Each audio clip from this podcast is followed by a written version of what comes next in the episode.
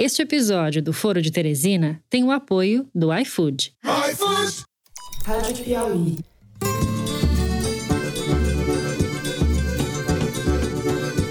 Olá, sejam muito bem-vindos ao Foro de Teresina, o podcast de política da revista Piauí.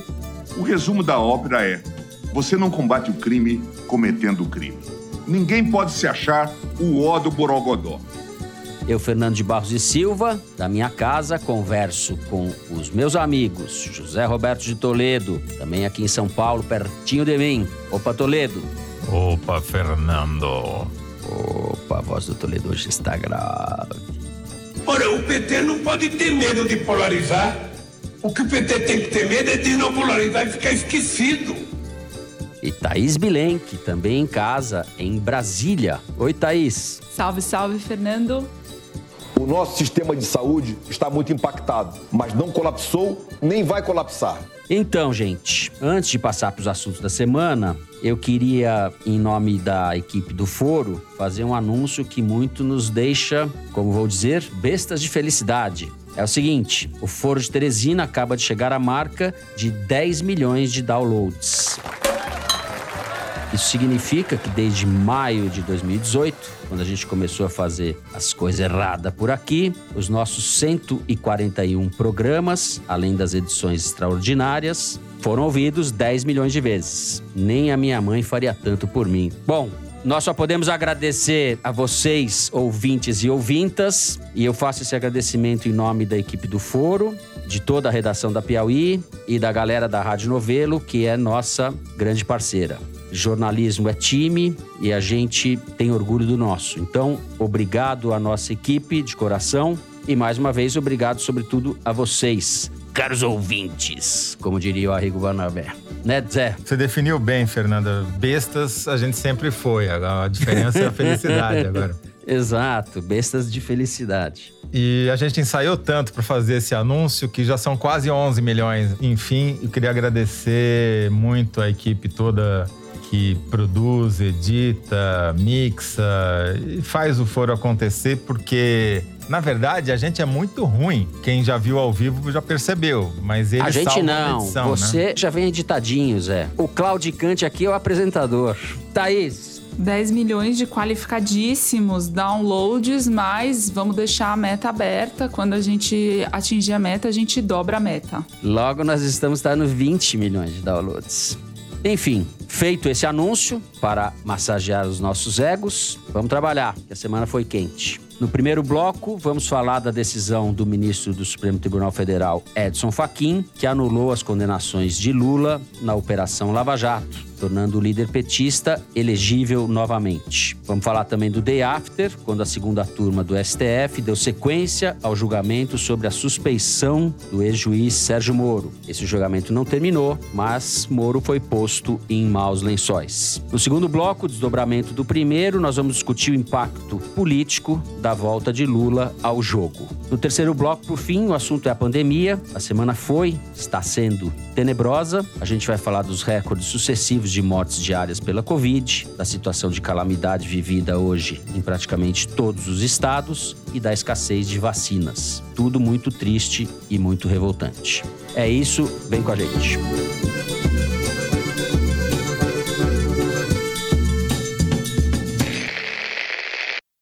Bom, desta vez foi como um raio em dia de céu azul. O ministro Edson Fachin, Supremo Tribunal Federal, anulou todas as condenações do ex-presidente Lula na Lava Jato. A decisão foi fundamentada na tese de que os processos contra Lula não poderiam ser julgados na 13ª Vara de Curitiba, no âmbito da Lava Jato, porque o vínculo entre as acusações contra Lula e a roubalheira na Petrobras não se sustentava. A Vara de Moro, opa, diria Toledo, a vara de Moro não teria competência para tocar aqueles processos. Faquim transferiu tudo sobre Lula, que estava sob a asa da Lava Jato, para Brasília. Com isso, o ministro acreditava estar fazendo uma jogada de mestre. A suspeição do ex-juiz Moro, cujo julgamento está em andamento em Brasília, perderia o seu objeto, disse Faquim, já que as decisões de Moro foram anuladas. Mas não foi assim que Gilmar Mendes e os demais ministros da segunda turma entenderam. Lewandowski, Carmen Lúcia e Nunes Marques, além do próprio Gilmar, votaram na terça pela continuidade do julgamento da suspeição de Moro isolando Faquim. Essa decisão sobre a suspeição está suspensa porque Nunes Marques pediu vista para analisar melhor as provas do processo.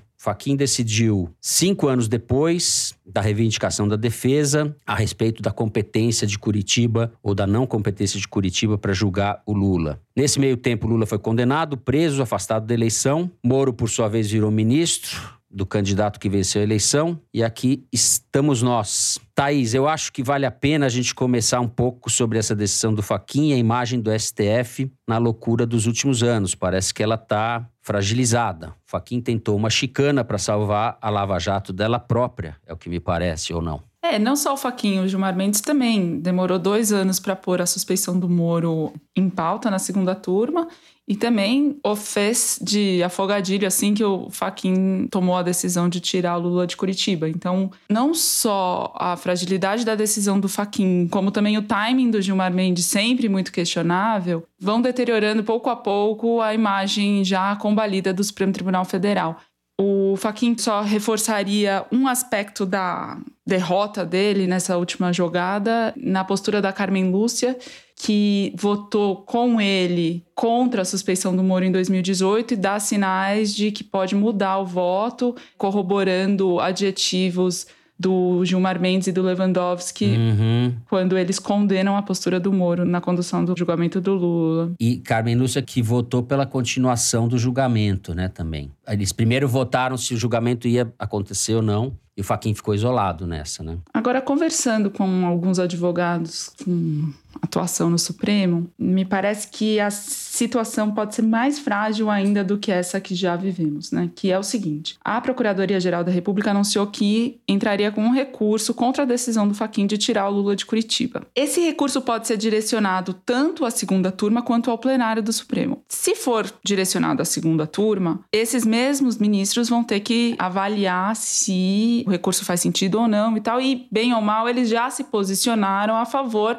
da tese defendida pelo Faquin de que os casos não têm relação com Curitiba, devem ser mesmo julgados no Distrito Federal. Porém, a Procuradoria-Geral da República pode apresentar esse recurso para o plenário do Supremo. E aí a situação pode mudar. Tanto a Procuradoria pode apresentar para o plenário, quanto o próprio Faquin pode pedir para, dada a repercussão desse caso, para garantir uma segurança jurídica maior da decisão dele, pedir para o plenário avaliar. E aí a situação pode mudar, porque se Carmen Lúcia, Lewandowski, Gilmar Mendes, Cássio Nunes ainda não votou, mas na concepção desses advogados, todos eles são a favor da transferência do Lula. No plenário entram em ação o Marco Aurélio Melo, o Luiz Roberto Barroso, o Luiz Fux, o Alexandre de Moraes, esses quatro, a expectativa de que eles votassem contra a transferência do Lula. A Rosa Weber e o Toffoli seriam incógnitas. O Marco Aurélio, eu conversei com ele para entender por que, que ele seria contra. E ele uhum. elencou dois conceitos. O primeiro é continência, quando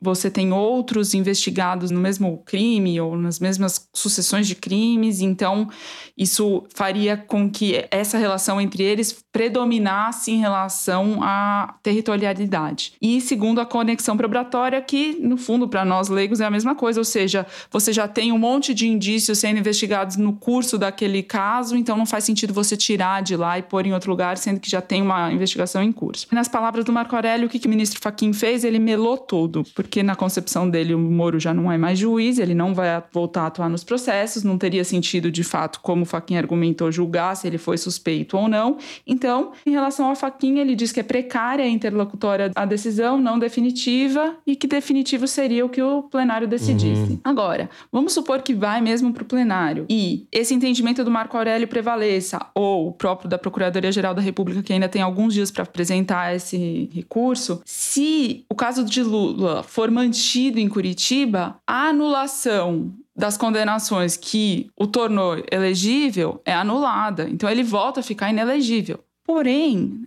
tem esse caso da suspeição do Moro em vias de acabar na segunda turma. Se o Nunes Marques devolve o processo com alguma velocidade e concorda com o relator Gilmar Mendes de que. E a decisão é favorável ao Lula? Se isso se confirmar, o Lula volta a ficar elegível por outras razões, talvez até mais consistentes, porque daí, quando você transfere o caso para o Distrito Federal, você não está anulando o caso, você está recomeçando ele. Se o Moro for julgado parcial, tudo que ele fez ficou inválido. Então, a gente pode viver dias de mais turbulência ainda, do Lula deixar de ser candidato, voltar a ser candidato. Você acorda num dia não sabe se ele é candidato ou o Haddad é candidato no lugar dele.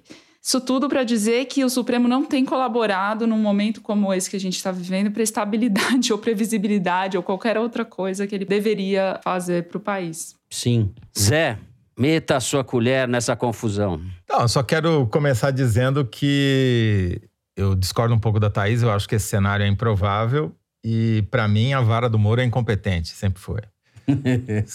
Os meninos Mas- fazendo piada de criança aqui, piada de jardim de infância. Eu que comecei. Vamos lá, Zé. Não, você que inventou, eu só tô pegando a sua dica. Tá certo, a culpa é minha. Muito bem. O Marco Aurélio é o ministro 10 a 1, né?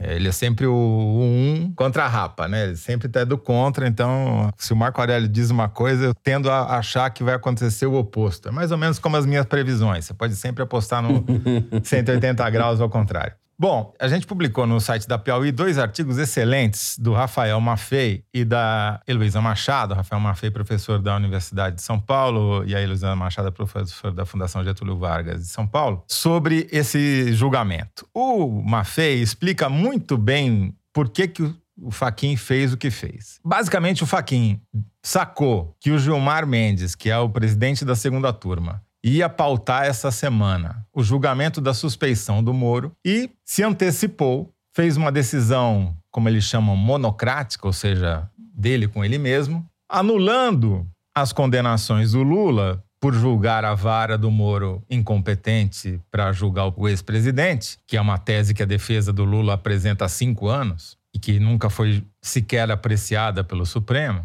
Porque com isso ele pretendia salvar o Lula, mas menos do que salvar o Lula, pretendia salvar a Lava Jato. Tanto é assim que o Deltan Dallagnol, o segundo cara mais importante na promotoria contra o Lula depois do Sérgio Moro, elogiou ou não criticou a decisão do Faquin. Uhum. Por quê? Qual que era a ideia? A ideia era que, tudo bem, você libera o Lula, mas você não acaba com tudo que a Lava Jato fez. Você não cria o precedente para que todo mundo saia apelando contra as outras decisões do Moro, enfim. Isso que você falou, e eles trabalhariam também para que as provas levantadas e as conclusões feitas em Curitiba fossem reaproveitadas pelo juiz de Brasília. Mas isso não deu certo porque o Gilmar não é tonto, pautou do mesmo jeito o julgamento na segunda turma da suspeição do Moro e o placar não é definitivo, mas há uma boa chance dele vir a ser condenado, o Moro vir a ser condenado. Bom, com isso eu entro no segundo artigo, que é o artigo Elo Machado,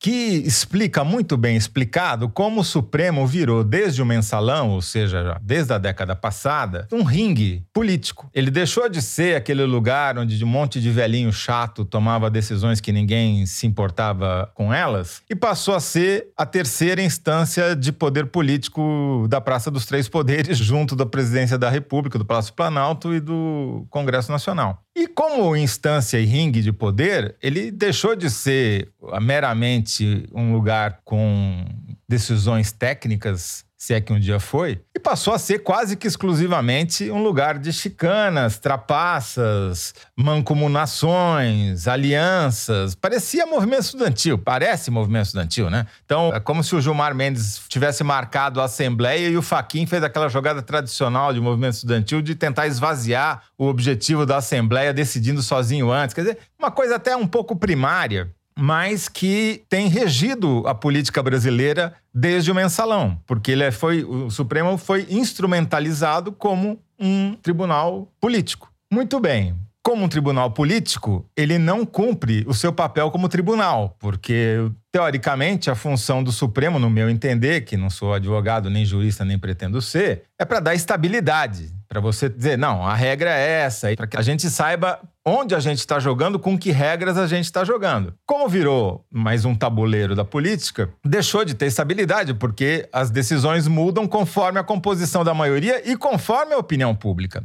E é por isso que eu discordo da Thaís. Eu acho que não vai mudar a decisão sobre o Lula, porque a opinião pública mudou. E como a opinião pública mudou, eu acho que não haverá maioria no Supremo com um culhão para reverter a decisão do Faquinho. Só um parênteses. Exatamente por tudo isso que você está dizendo, a fragilidade da decisão do Faquin mostra a falta de estabilidade que o Supremo oferece. Porque se a opinião pública mudar de vento por qualquer motivo amanhã, você pode derrubar, entendeu? E você pode fazer isso com o prazo elástico com que o Faquin e o Gilmar fizeram, entendeu? Sim, nisso a gente concorda 100%. Porque o que, que aconteceu? O Gilmar Mendes, como você mesma disse, ele até pouco tempo atrás, ele era pró-Lava Jato certo? Uhum. Anti-Lula e pró-Lava Jato. No meio do caminho, ele e alguns supostos influencers ou formadores de opinião, que na verdade são sempre formados de opinião pela maioria, ele mudou de lado. E me parece que o fato determinante para essa mudança foi a Vaza Jato, que explicitou o grau de perseguição política que havia naquele julgamento do Lula, em que pese toda a corrupção que o PT comandou na Petrobras. Né? Uhum. Uma coisa é a corrupção, outra coisa é como você faz para atingir o maior líder político do país na ocasião para deixá-lo inelegível.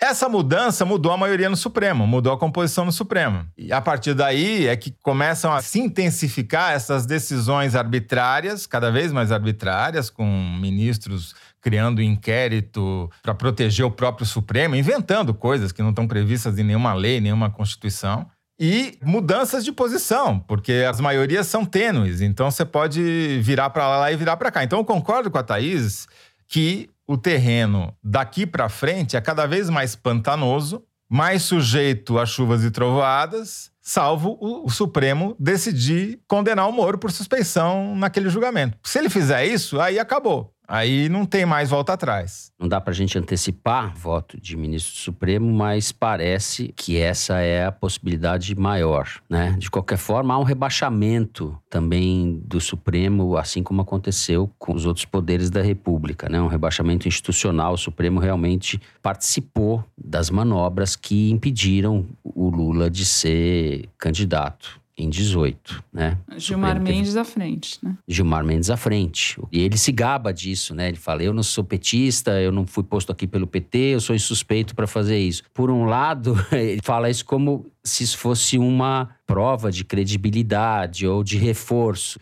É... Tem outro lado da moeda, né? Como as coisas são voláteis e ad hoc e sujeitas a chicanas, etc. O conjunto dos sinais que o Supremo passou nos últimos anos não deixa o Brasil mais forte em termos institucionais. Parece que a gente está numa semi-esculhambação assim permanente. É, e no momento que tem bolsonarista pedindo impeachment de ministro, defendendo ameaça mesmo à segurança e integridade deles, ou coisas menos radicais como mandato para ministro do Supremo, essas decisões vão reforçando a imagem frágil. Eu sempre achei que no momento em que o Moro transformou a Lava Jato na obsessão de prender o Lula e de julgar e condenar e tirar o Lula da política, a coisa se desvirtuou totalmente. Daí foi delinquência em cima de delinquência e boa parte da imprensa comprou pelo valor de face a prosa da Lava Jato, para não falar em narrativa. Muito bem, nós vamos encerrando o primeiro bloco por aqui, mas vamos seguir com o mesmo assunto. No próximo bloco a gente vai discutir como a volta de Lula à disputa eleitoral pela presidência de 2022 impacta as coisas tudo, né? As coisas tudo. A gente já volta.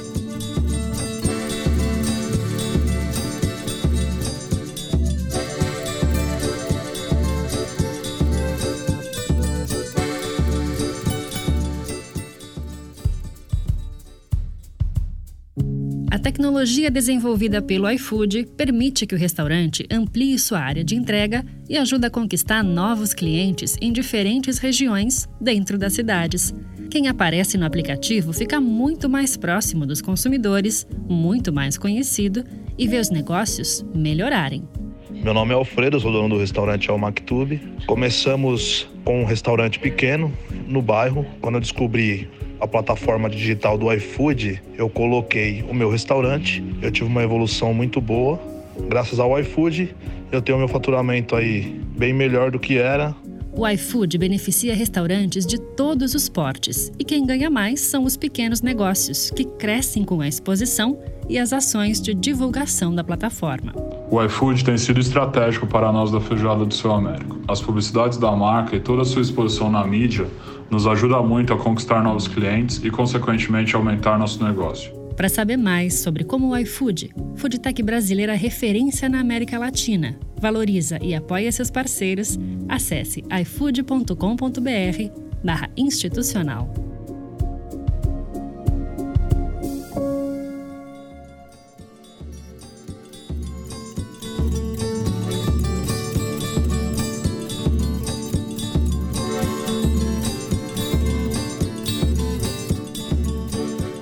Muito bem. Depois de ser retirado da eleição de 2018 pela Lava Jato e passar 580 dias preso, Lula recupera os seus direitos políticos. É elegível novamente. Politicamente, penso eu, trata-se da notícia mais importante do ano, independentemente do que se pense sobre o líder petista. Nessa quarta-feira, Lula fez pela primeira vez um discurso depois da decisão do Faquin, foi um discurso de gente grande, como muita gente falou, um discurso longo, em que ele começou a restabelecer algumas pontes e demarcar o terreno como contraponto ao Bolsonaro. Resumo da ópera é candidatíssimo. Quem perde muito com a reaparição triunfal de Lula na disputa eleitoral é Ciro Gomes. Mas o jogo inteiro está mudando daqui em diante. Zé, pelos elementos de hoje, a gente pode dizer que a disputa mais acirrada se dará para saber quem vai disputar com Lula o segundo turno de 22? Numa palavra?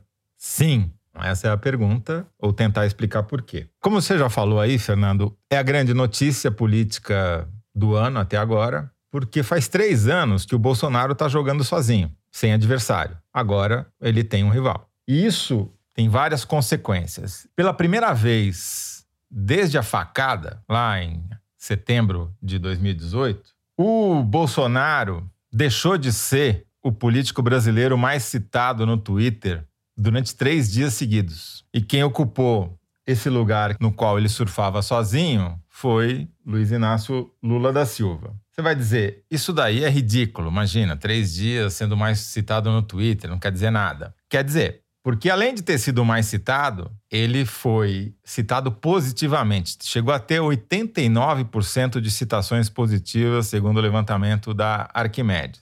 Isso na quarta-feira. Primeiro, porque os chamados influencers demonstraram uma simpatia inusual com o discurso que o Lula fez no Sindicato dos Metalúrgicos de São Bernardo do Campo. Vamos lembrar, foi um discurso Lulinha Paz e Amor, ele não se mostrou rancoroso, tentando se vingar de Deus e o mundo. Ao contrário, como você falou, já sinalizou para novas alianças. Isso, aliás, já tinha sido começado a ser feito antes do julgamento do Supremo, porque os movimentos sociais ali, que são área de influência do PT, ou do Lula, para ser mais justo, tinham organizado uma carta de juristas, de intelectuais, artistas e políticos a favor do que o Supremo colocasse em julgamento a suspeição do Moro. E é uma carta que foi assinada do Rodrigo Maia ao Chico Buarque, entendeu? E ali, sem querer ou querendo, não sei, você começou a montar um leque de alianças. De certa maneira, basta para o Lula passar a mão no telefone e ligar para os mais de 300 pessoas que assinaram a carta agradecendo, para começar já a montar uma frente ampla, entendeu? Mas o levantamento da Arquimedes não se limitou ao Twitter, onde o Lula teve 4 milhões e meio de citações nos últimos três dias contra 2,2 milhões do Bolsonaro. Se você pega o Facebook, a matéria mais comentada sobre o Bolsonaro foi que a mãe dele tomou a segunda dose da vacina Coronavac. Teve 200 mil interações. Ou seja, é sobre a mãe tomando vacina. E a vacina do Dória. Quer dizer, não é mais exatamente uma notícia positiva para o Bolsonaro. E já a do Lula, que foi extremamente positiva, teve 451 mil interações mais do que o dobro do que a do Bolsonaro. E daí eu fui olhar no Google Trends, que mede o interesse que as pessoas demonstram por determinado assunto fazendo buscas no Google, né? Uhum. E pela primeira vez Desde setembro de 2018, o interesse pelo Lula superou, na base de 3 para 1, o interesse sobre o Bolsonaro. A única exceção tinha sido quando o Lula foi solto em novembro de 2019, mas mesmo assim foi uma coisa muito fugaz. Mais do que tudo isso, o Lula pautou o Bolsonaro porque o pronunciamento que o Bolsonaro fez para sancionar a lei que permite a compra das vacinas pela primeira vez, todo mundo estava de máscara, inclusive ele. Depois de o Lula ter acabado de dizer: use máscara, lave a mão, fique em casa. Então o Lula mudou a pauta. É o que os americanos chamam de agenda setting. Ele deu Sim. a pauta. Coisa que o Bolsonaro vinha fazendo sozinho faz três anos. Me lembrou um pouco na campanha de 2006, quando começou o segundo turno, e o PT começou a falar que o Alckmin ia privatizar a Petrobras, fazer não sei o que lá. O Alckmin surge com uma jaqueta jeans cheio de logotipo de estatal, vestido. Parecia um daqueles tiozões de moto na Rua Augusta. Ninguém sabia por que, que o Alckmin tinha posto. Ou seja, o Lula tinha pautado e aconteceu um pouco parecido ontem, porque o Bolsonaro, além de fazer isso que você falou, de pôr máscara e tal, ele falou que a vacina é a nossa arma, né? O filho dele pôs, focou lá, a vacina é a nossa arma, etc. São os impostores, né? Mais do que a máscara, eles fizeram uma encenação no Palácio do Planalto nessa solenidade aí, porque o Antônio Barra Torres, diretor da Anvisa, fez uma fala que eu fiquei, eu ouvi duas vezes depois, porque eu falei, não é possível que eu tô ouvindo isso desse cara no Palácio do Planalto falando, apesar das vacinas que nós estamos batalhando para conseguir, mesmo que você seja vacinado, você não pode abrir mão das medidas de prevenção, às quais a gente tem acesso, máscara, distanciamento social e uma boa higiene. Quer dizer, tudo que eles não fazem e ele próprio, Barra Torres, não fez, porque ele próprio foi para uma aglomeração com o Bolsonaro no ano passado sem usar máscara. Foi uma grande encenação ali que foi, tipo, realmente chocante, chocante né? como mudou. Eles deram um cavalo de pau. Eles vinham falando contra a vacina, contra a máscara, contra isolamento social, e de repente é a favor da vacina, a favor da máscara, a favor do isolamento social do dia para a noite. O que, que aconteceu um pouquinho antes, o Lula começou a assumir esse discurso. Então, eles não quiseram dar para o Lula exclusividade no discurso, que eles sabem que é o único discurso que cola. Né? Mas, como eles voltam sempre para o elemento natural de maneira involuntária, quase, o Dudu Bolsonaro já mandou as pessoas enfiarem a máscara no, no rabo, literalmente, né? Numa reação à cobertura da imprensa porque Eduardo Bolsonaro é aquela foto que você publicou na capa da matéria da Thaís no perfil sobre ele. Aquela foto de estudo sobre quem é o Eduardo Bolsonaro. Depois você lê a matéria, você descobre mais detalhes, porque a matéria do perfil é sensacional. Mas é um idiota, né? Enfim, o jogo começou de novo, só que ele não começou zerado. Passei aí as últimas 48 horas me debruçando sobre uma pesquisa do Instituto do IPEC, que é o novo IBOP, né? Toda a equipe que é, fazia o IBOP Inteligência fechou o Ibope Inteligência e montaram essa nova empresa. As metodologias são iguais, as pessoas são as mesmas, só mudou a composição societária e o nome. E essa pesquisa é uma pesquisa de potencial de voto, que é diferente da tradicional pesquisa corrida de cavalo, em que você dá um cenário e pede para as pessoas escolher um candidato.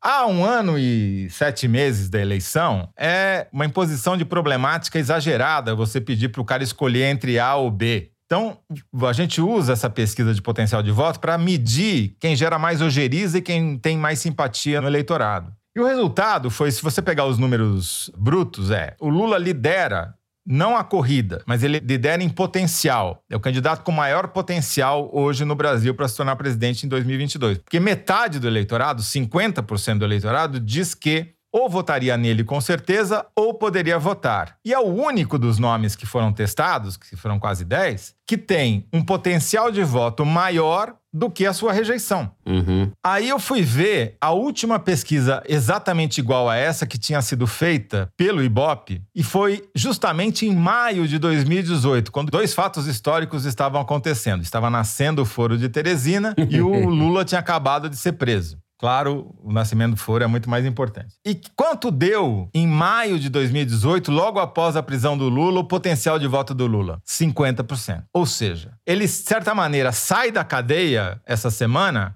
exatamente igual, do mesmo tamanho que ele entrou. Não saiu E- da cadeia, né? Mas eu entendi a metáfora. Não, porque Tá tava, certo. né? Porque o Lula, ele é um ser político. Se ele não pode ser candidato, ele tava preso. Ele estava em liberdade condicional no direito Liberdade É isso. de condicional. Muito bem, É. muito bem. Thaís, sempre dando aula aqui. Agora, essa pesquisa foi feita antes da anulação das sentenças condenatórias. E ele não tinha tido a exposição gigantesca que ele teve nos últimos três dias.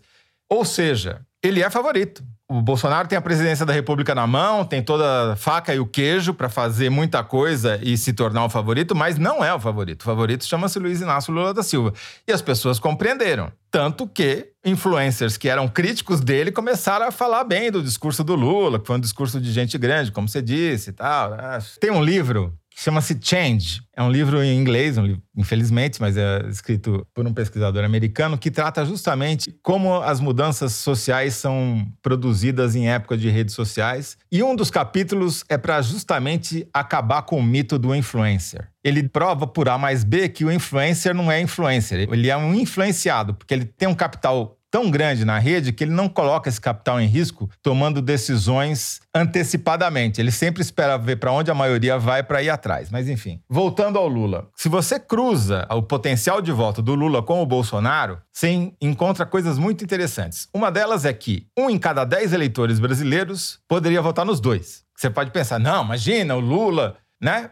Quem são esses 10%? São eleitores pobres, do interior, principalmente no Nordeste, cidades pequenas, escolaridade baixa e que dependem basicamente do quê? Das transferências de renda do governo federal, seja o Bolsa Família, seja o auxílio emergencial.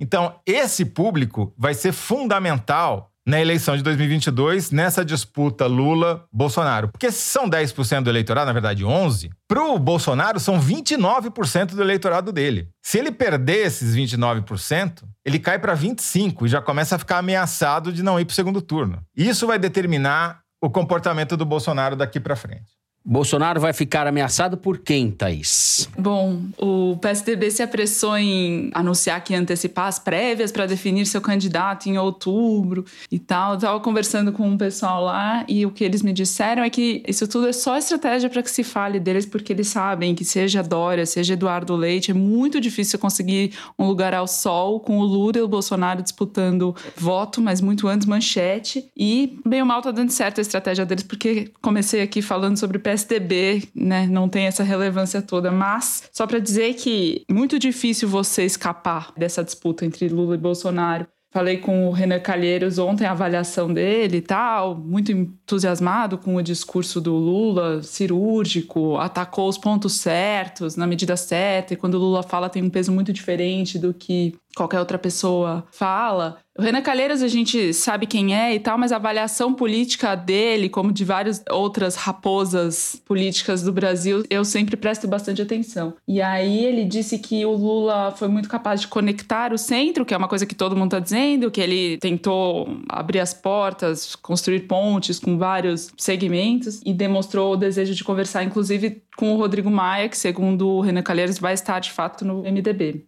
Mas para o Renan é difícil que o centro ou uma frente ampla se forme de fato antes do segundo turno. Ele não vê essa possibilidade por enquanto. Então pode ser que isso fique para um segundo turno de fato. E aí o Ciro, né, como você disse, fica com as dificuldades dele para também se inserir. O Ciro foi pro cercadinho, né? E voltou a criticar o Lula de um jeito. O Lula até deu uma resposta, né? Falando que o Ciro é é um senhor de 60 e tantos anos, mas que age como um adolescente ou um É, ele jovem. falou isso.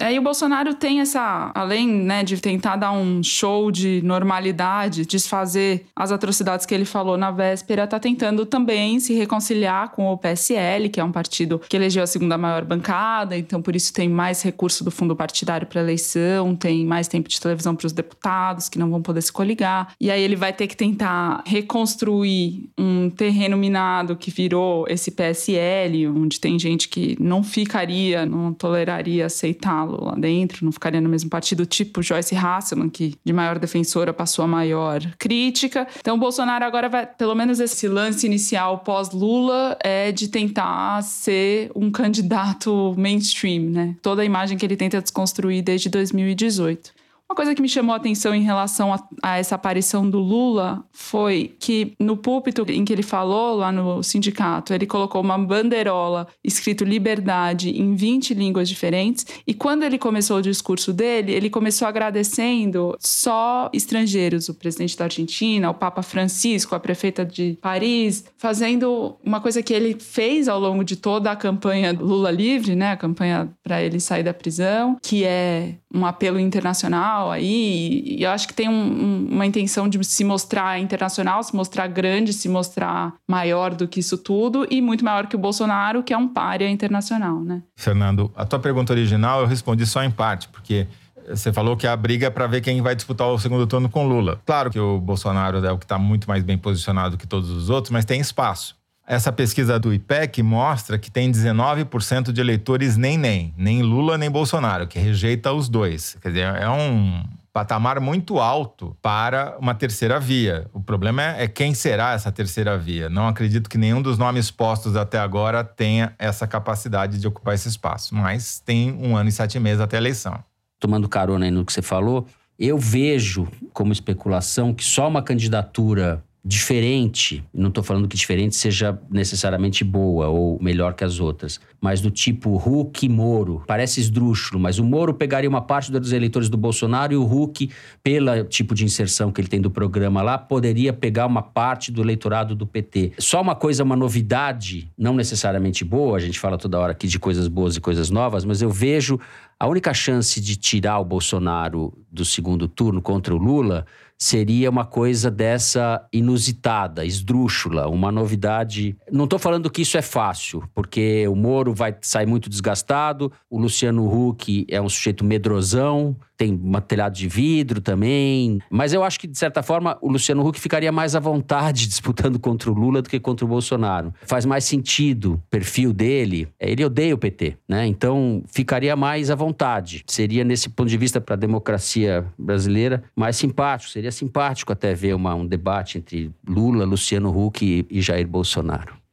Eu acho que o Luciano Huck perdeu a chance dele em 2018, preferiu o contrato com a Globo, e eu acho que vai virar o Domingão do Huck e não vai ter Huck em 2022, né? É, então, e a gente tem esse absurdo, que a gente está discutindo se o Luciano Huck vai ser candidato à presidência ou se vai assumir o Domingão do Faustão. É, igualzinho. É um pouco o Brasil é isso. É, a mesma zona, né?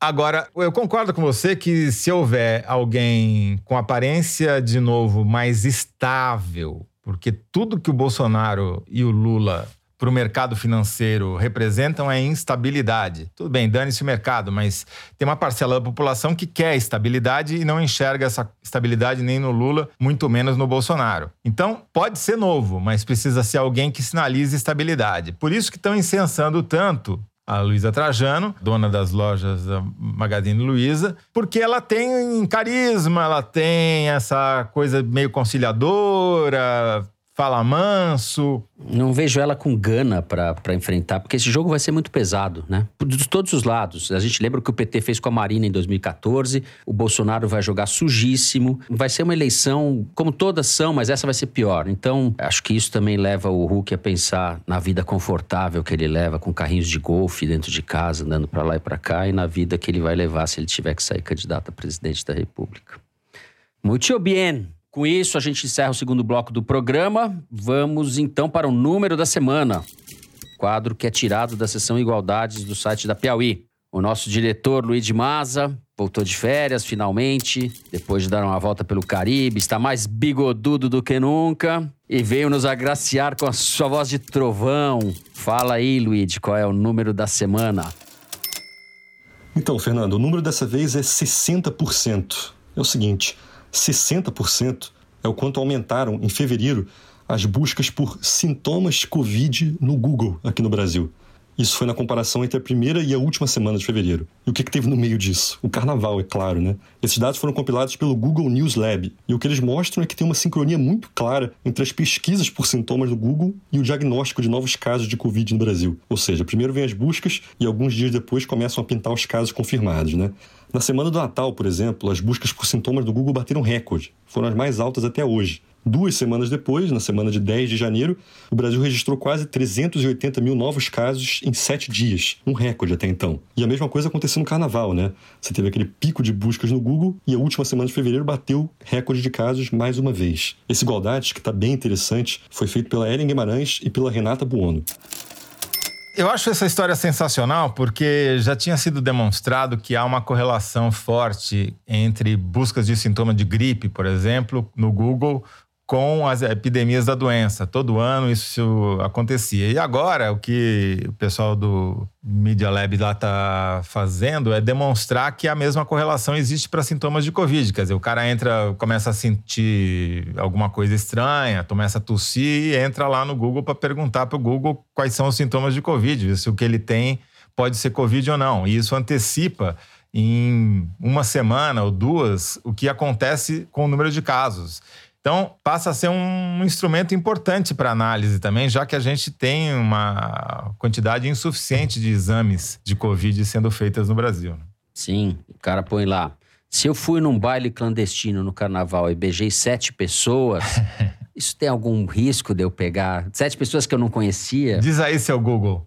Com certeza você tem chances. Muito bem. Nada contra o beijo, mas nesse momento, né? Neste momento, não. É isso? Depois desse número, a gente parte então para o terceiro bloco. Vamos continuar falando de pandemia. É isso, vem com a gente.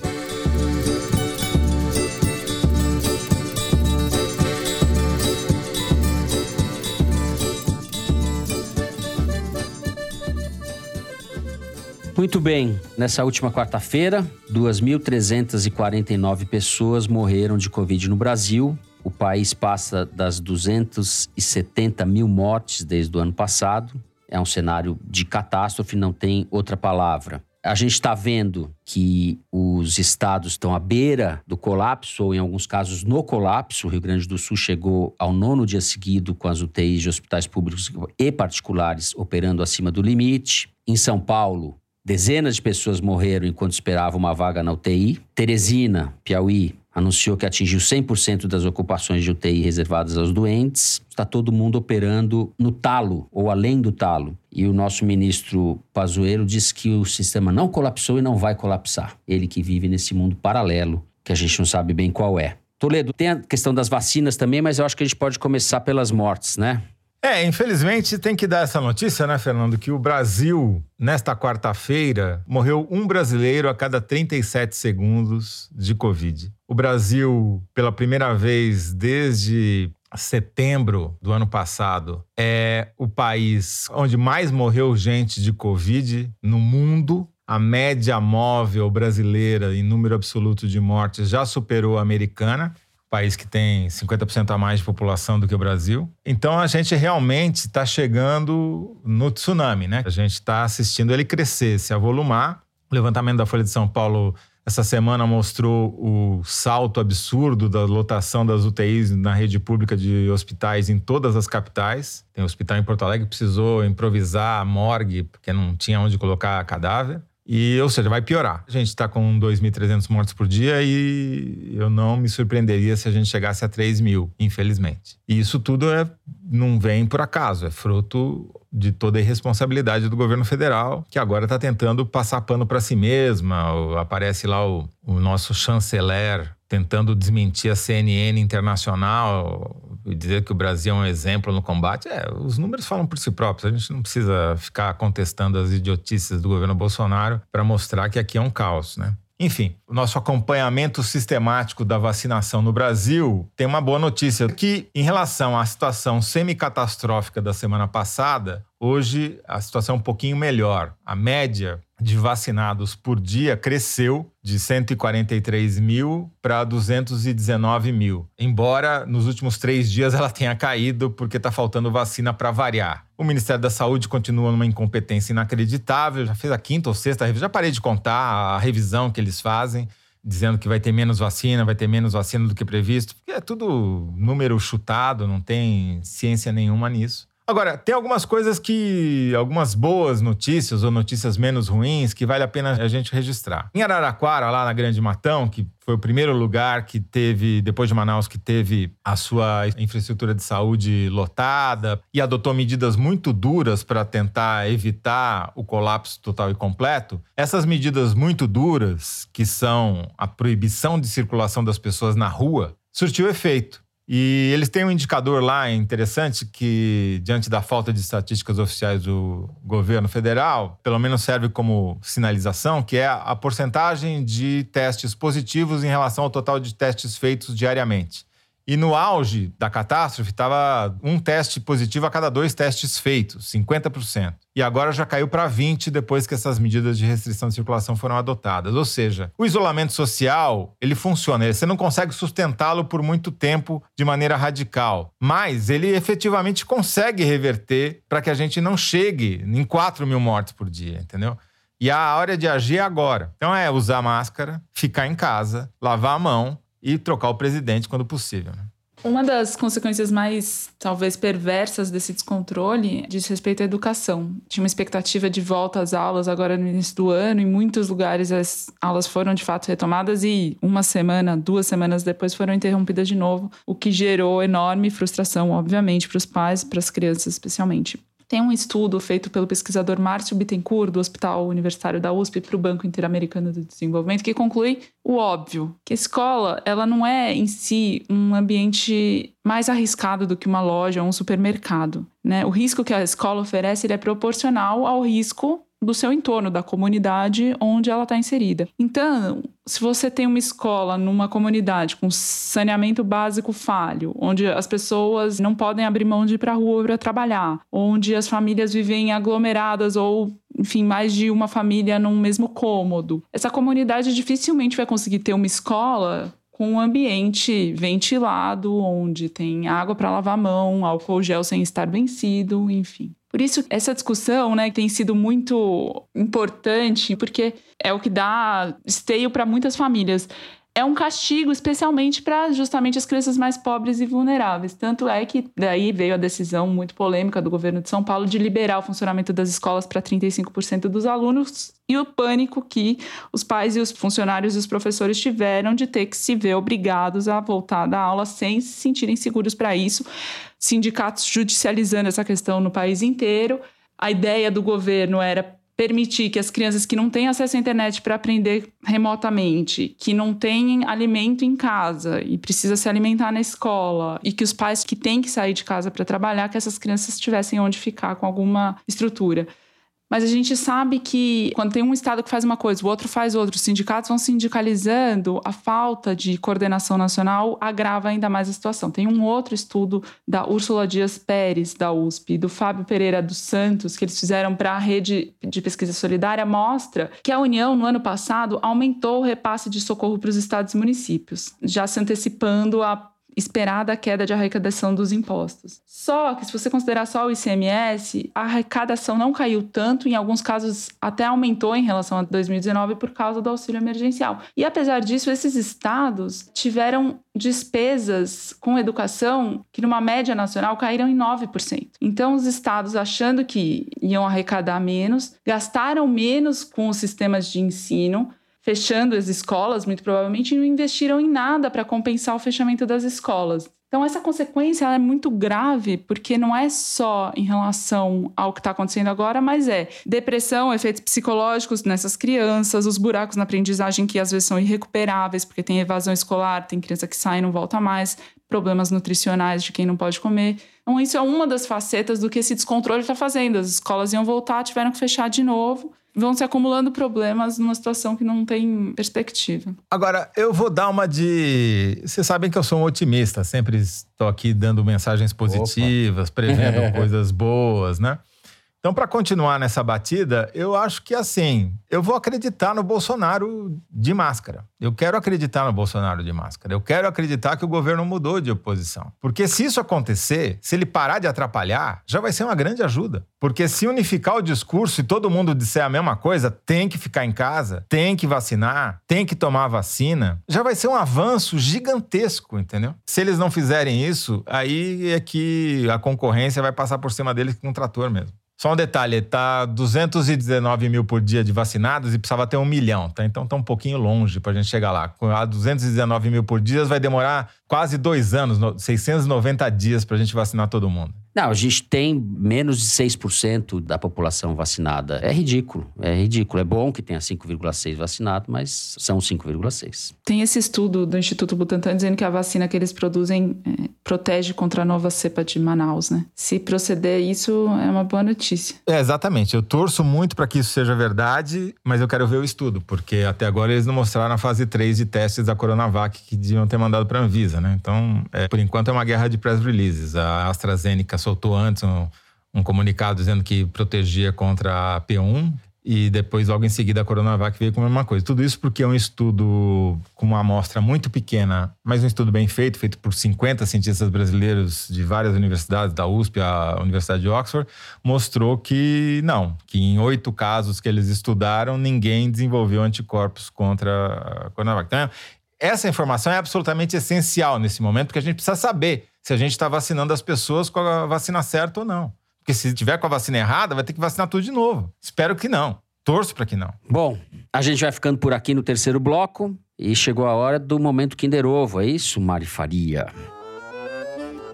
Vamos então para o momento Kinder Ovo. Depois da vitória acachapante, nem tão acachapante assim do Toledo na semana passada, nos fez lembrar dos tempos de Collor na presidência da República. Vamos ver se vocês resgatam outras memórias. Quem será? É Nilo Peçanha, Washington Luiz, um país como o Brasil tem muita diferença de classe, de, de raça, de dinheiro, não é de raça nenhuma. Por sorte, não, não temos tantos preconceitos, mas temos sim de classe. Fernando Henrique Cardoso. Tem gente Fernando Henrique. tem muita gente pobre. Ganhei. Aí, naquela época havia o desemprego, foi, era grande, foi diminuindo o desemprego e tal. Enfim, as pessoas sentem que dá certo. Quando você sente que dá certo, seja de esquerda ou seja de direita, é um detalhe que me interessa mais a imprensa e a universidade. O povo quer, quer ter, ter resultado. Puta que pariu. Eu, eu- eu de novo percebi que era. Ela empatou essa aí. O Fernando Henrique disse que o Brasil não tem preconceito de raça, é isso que ele escreveu? Ele que escreveu uma tese que lançou na vida acadêmica sobre a escravidão, disse que o Brasil não tem tanto assim preconceito de raça. É que ele também teve um certo mal-estar de não ter votado no Haddad em 2018. Eu vou ficar sem. Eu, eu não vou comentar mais, porque eu, eu, né, ganhei de novo aqui e tal. Tudo bem, a Mari tá me ajudando, porque só tá colocando velharia no Kinder Ovo, né? Não, eu juro que eu tive um problema de conexão. Eu tive um problema de conexão, não consegui ouvir direito. Olha, o Fernando Henrique, que é, era um discípulo do Florestan Fernandes, da Escola Paulista de Sociologia, que justamente fazia um contraponto à coisa do Gilberto Freire e tal.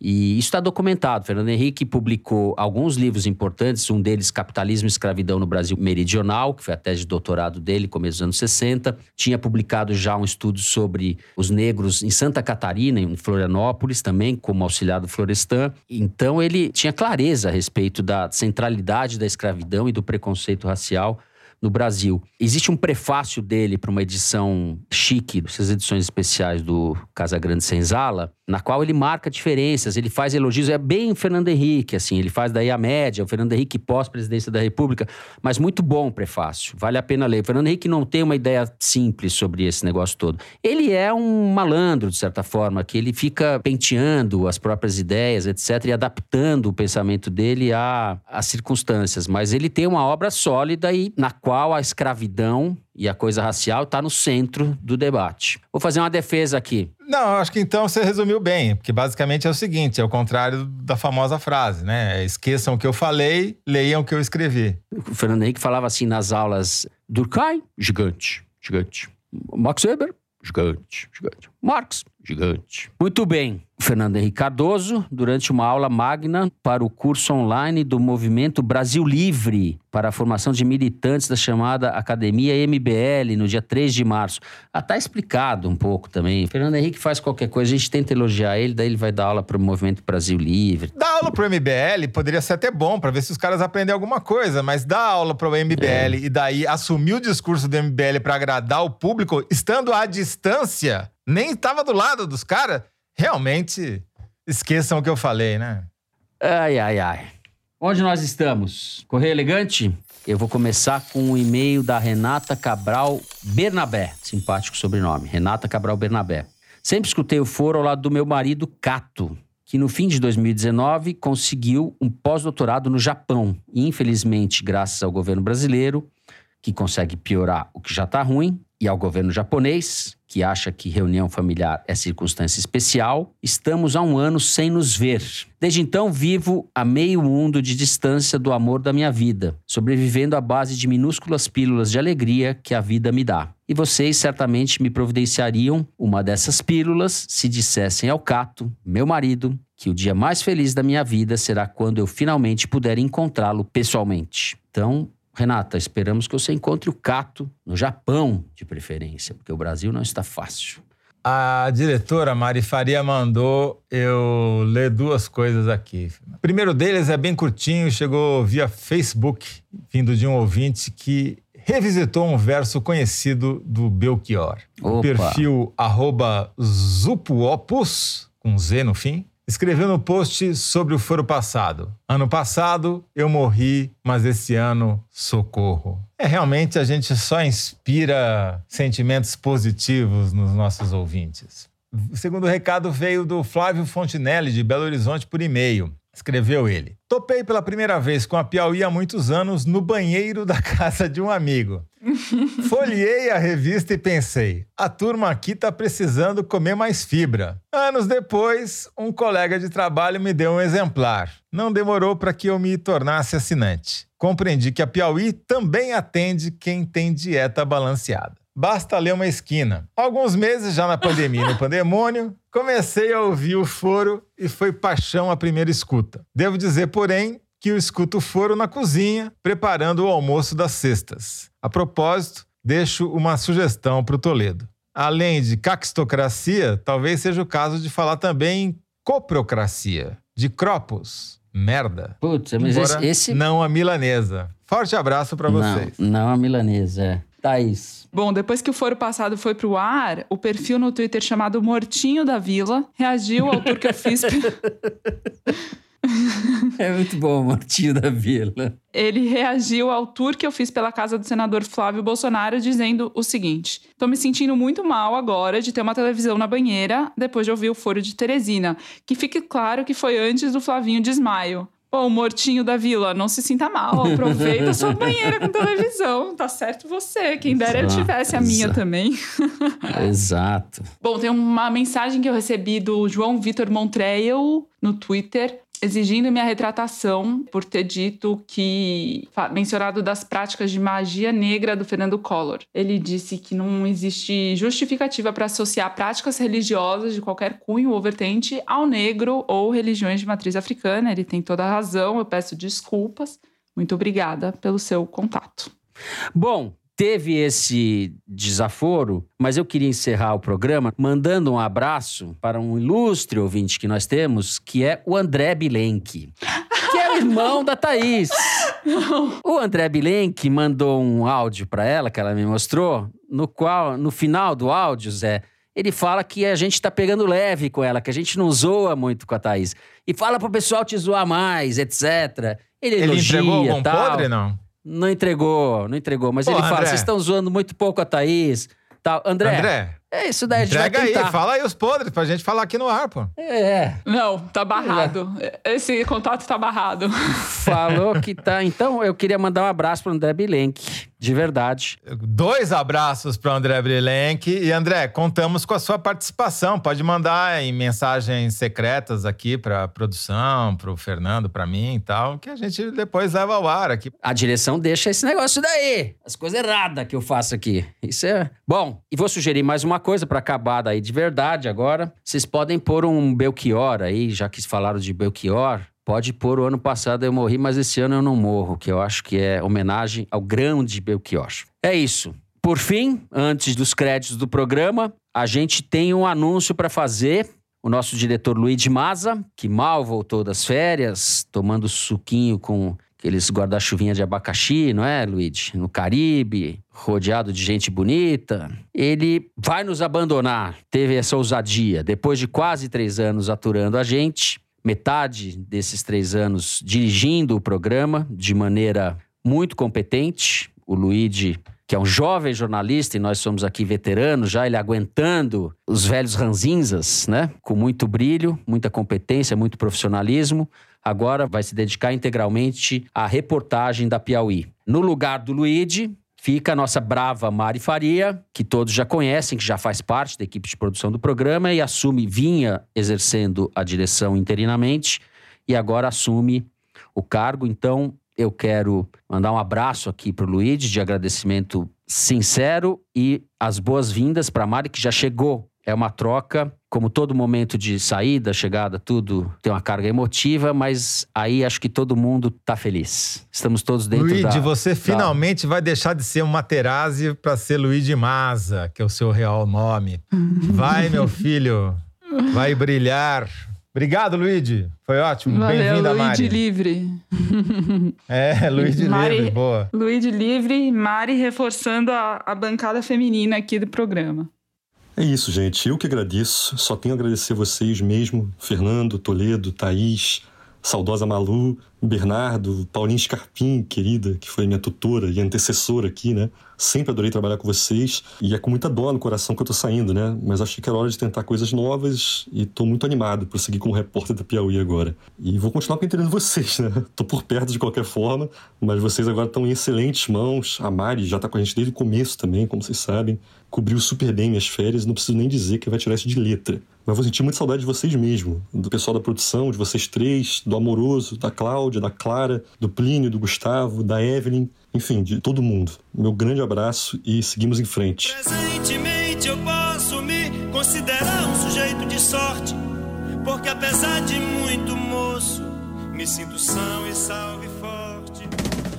Muito bem, e a gente espera ter o Luigi em algum programa futuro para comentar um furo sensacional que ele vai dar certamente nas páginas da Piauí. Bom, com o Belchior a gente se despede agora. O Foro de Teresina é uma produção da Rádio Novelo para a revista Piauí, com a coordenação geral da Paula Scarpim. A direção hoje foi do Luiz de Maza e da Mari Faria. A produção é do Marcos Amoroso. O apoio de produção é da Marcele Darrier, da Cláudia Holanda e da Gabriela Varela. A edição é da Evelyn Argenta e do Tiago Picado. A finalização e a mixagem são do João Jabassi, que também é o intérprete da nossa melodia tema, composta por Vânia Salles e Beto Boreno. A Mari Faria edita também os vídeos do Foro Privilegiado, o teaser do foro que a gente publica nas redes sociais da Piauí. A nossa coordenação digital é da Kelly Moraes e da Juliana Jäger. A checagem do programa é do Gustavo Queiroz. O Foro de Teresina foi gravado nas nossas casas com o apoio do Gustavo Zisman. Eu então me despeço dos meus amigos, José Roberto de Toledo. Tchau, Toledo. Tchau, Belo. Tchau. É isso, e Thaís Bilenque. Tchau, Thaís. Tchau. Até a semana que vem.